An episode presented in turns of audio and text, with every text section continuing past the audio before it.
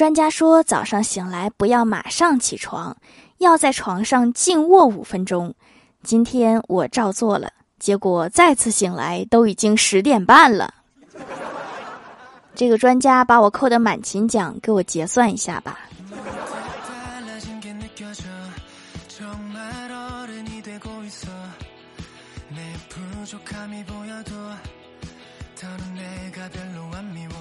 Hello，蜀山的土豆们，这里是甜萌仙侠段子秀《欢乐江湖》，我是你们萌豆萌豆的小薯条。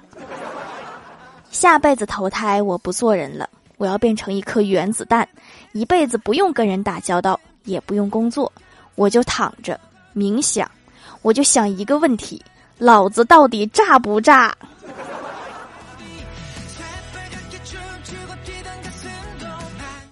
蜀山小卖店双十一第二波来喽！十一月十日晚八点开始，优惠价、优惠券、满减以及三送一，多种叠加超低优惠已经设置好喽！某宝搜店铺“蜀山小卖店”，数是薯条的数就可以找到我啦，赶紧来加购吧！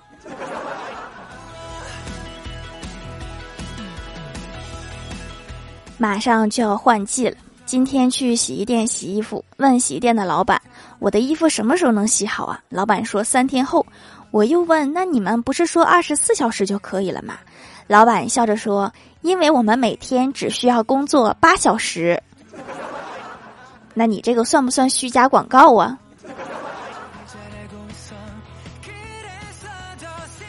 刚在家吃饭，就听见隔壁两口子喊起来了。女的喊你站住，外面下那么大雨你还去？男的说：“老婆，为了不让你一直受苦，就算下刀子我也要去。”我一听感动够呛，于是我出去问那个女的：“我说你老公干啥去了？”她没好气的说：“买彩票啊！”受不受苦全看天意呀。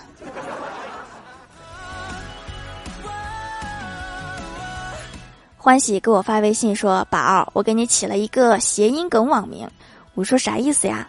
欢喜说：“我给你打个比方，比如不爱吃香菜女士，出示健康码女士，皮蛋瘦肉粥女士，我觉得还挺有意思的。”然后我就问他：“我说那我呢？”欢喜一脸得逞的说：“体重有点沉女士，滚犊子。”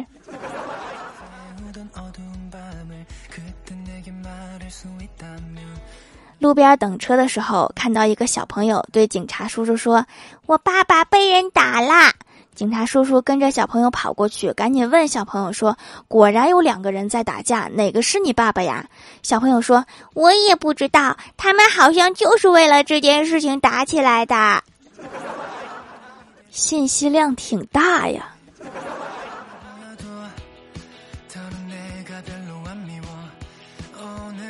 我哥下班遇到一个小学同学，同学问他说。你最近过得怎么样啊？工资多少？座驾是啥？我哥说月入三千左右。以前开速腾，后来开迈腾，后来皇冠，现在宝马七四零。同学惊讶地问：“你这点工资怎么总换车呀？家里是富二代吗？”我哥说：“我老板赚钱了，我就有好车开。”你就直接说你是司机不行吗？我的写作水平终于获得了当初语文老师的认可。多年前，我写东西给他看，他对我的评语是“无病呻吟”。多年后，我又把新写的作品拿给他看，看完之后，他关切的对我说：“你有病吧？”这么多年过去了，我还是有点进步的。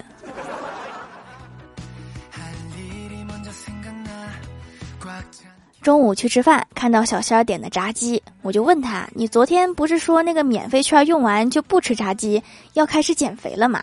小仙儿拿着鸡腿说：“可是店家又赠了我一张，这不是还没用完吗？”这个店家就是你减肥路上的绊脚石啊！晚上吃完饭，郭大嫂洗碗，不小心把碗给打碎了。郭大侠问：“怎么了，老婆？”老婆说：“岁岁平安。”过了一会儿，又打碎一个。郭大侠继续问：“怎么啦？”郭大嫂说：“破旧立新。”没过多久，又响一声。郭大侠直接问：“又怎么啦？”郭大嫂说：“太好了，都打碎了，碗洗完了。以后还是买一次性的吧。”郭晓霞英语成绩非常差，郭大嫂跟她商量说：“实在不行，报个英语学习班吧，也花不了多少钱。”郭晓霞沉默了一会儿，报了学习班，花了钱，再考不好，不是更没法向你交代了？这个意思是已经知道肯定学不好了，是吗？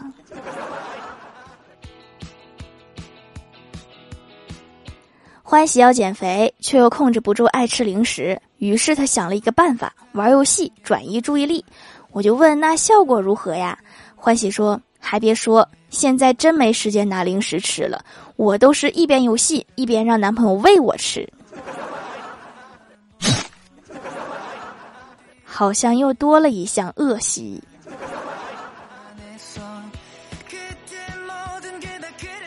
周末老妈不在家，到了中午饭点儿，老爸问闺女：“你饿不？”我说饿。然后老爸说：“那你起床给咱买饭去吧。”然后我就无奈的去买了。第二天又到了中午，老爸又问闺女：“你饿不？”我想了想说：“不饿。”然后老爸说：“那爸饿了，你给爸买饭去吧。”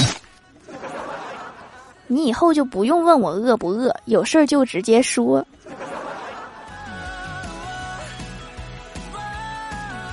和老妈出门逛街，带了把雨伞，半路下起了暴雨，我就得意地说：“我聪明吧？多亏我带了把伞。”我老妈一脸淡定地说：“这不多亏我二十年前知道今天有雨，生了你给我打伞。”这奇怪的胜负欲啊！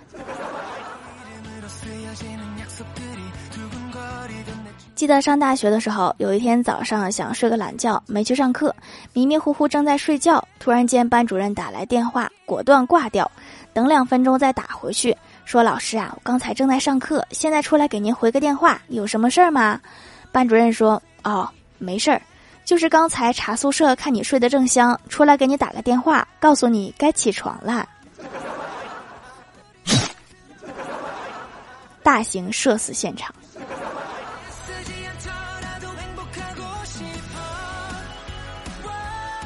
起床去上课，刚坐没一会儿，老师就说：“我们上他的课就好像在谈恋爱一样。”我们都问为什么呀？老师抬了抬他的眼镜，说：“因为谈恋爱的人智商为零啊。”说完就转身在黑板上写字。谈恋爱真的这样吗？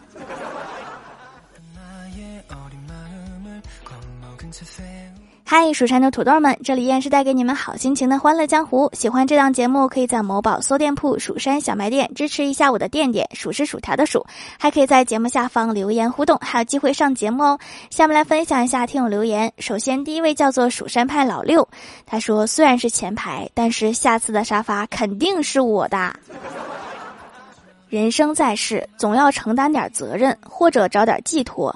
所以有人养父母妻儿，有人养猫养狗养鱼养鸟，有人养花草。我比较高级，闭上眼睛就开始养神。你这个挺好，我也想养。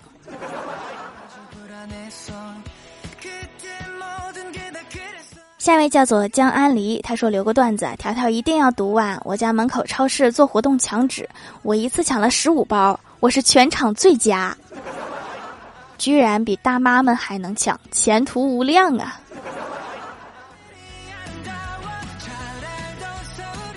下一位叫做彼岸灯火，女生说：“我以前，我有个以前追我的男生也在北京找我吃饭，你介意不？”男生说：“什么时候追的你？”女生说：“大二。”男生说：“那会儿你多少斤呀？”女生说：“四十五公斤吧。”男生说：“那你快去吧，让人家断了念想。”好好过以后的日子吧。现在是多少斤了呀？都能断了念想了。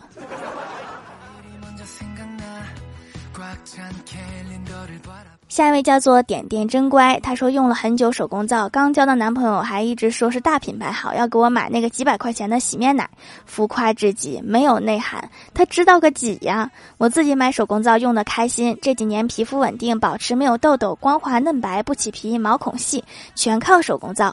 等我正式收了他，让他改改，跟我一起用手工皂。那什么时候正式收编呀？一定得让他改，不听老婆话还得了。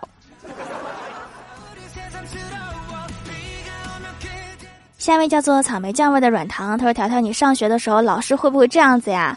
看书干嘛呀？看黑板呀？看黑板干嘛呀？看我呀？你看我干嘛呀？看书呀？我真的会谢。这些话我全都听过，同一个世界，同一个老师。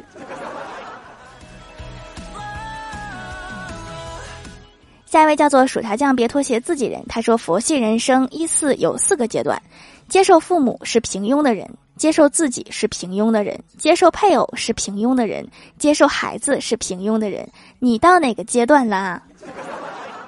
我甚至已经开始接受我家猫是一个平凡的猫了。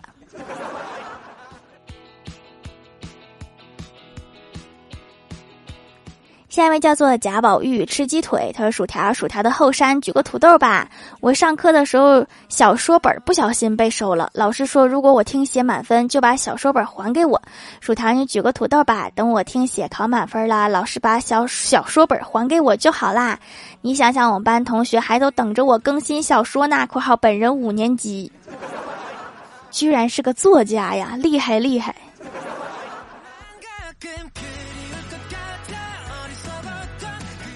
下一位叫做匿名买家，他说以前代购澳洲的羊奶皂，但是现在喜欢国内手工艺人的东西。要说配方还是国内强，可能是国人脑子聪明，超越国外总是特别的快，已经可以完胜他们了。价格还实惠，用着更保湿、更滋润、美白，再也不用付代购费和跨国运费啦。小店收藏起来慢慢用。他们那个配方啊，我感觉得有几年没改了吧。我偶尔也是会买国外的手工皂做对比的，他们的确没有什么进步。下一位叫做小奶猫忠臣，他说希望薯条姐姐能读哦，这是一条笑话。有一天，班主任正在训斥班长，说自习课上有人下象棋，他为什么不管？班长说有句古话叫下棋不语真君子，我是真君子，所以没管。确实有这句话，但是可能是应该用错地方了。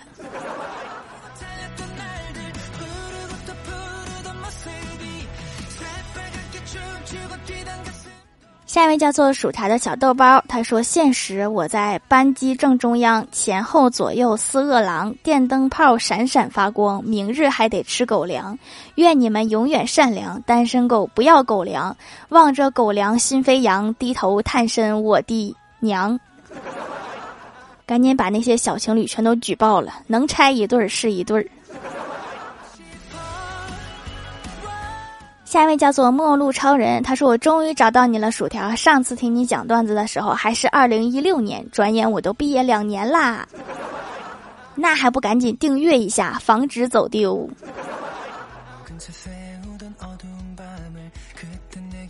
下面来公布一下上周八七六节沙发是甜耳奇迹盖楼的有地灵喵、彼岸灯火、薯条酱、别拖鞋、自己人、薯条味的矿泉水、用户蹲坑中幺三七七七七五一条一条数一数数薯条小薯条五二零江安离，感谢各位的支持。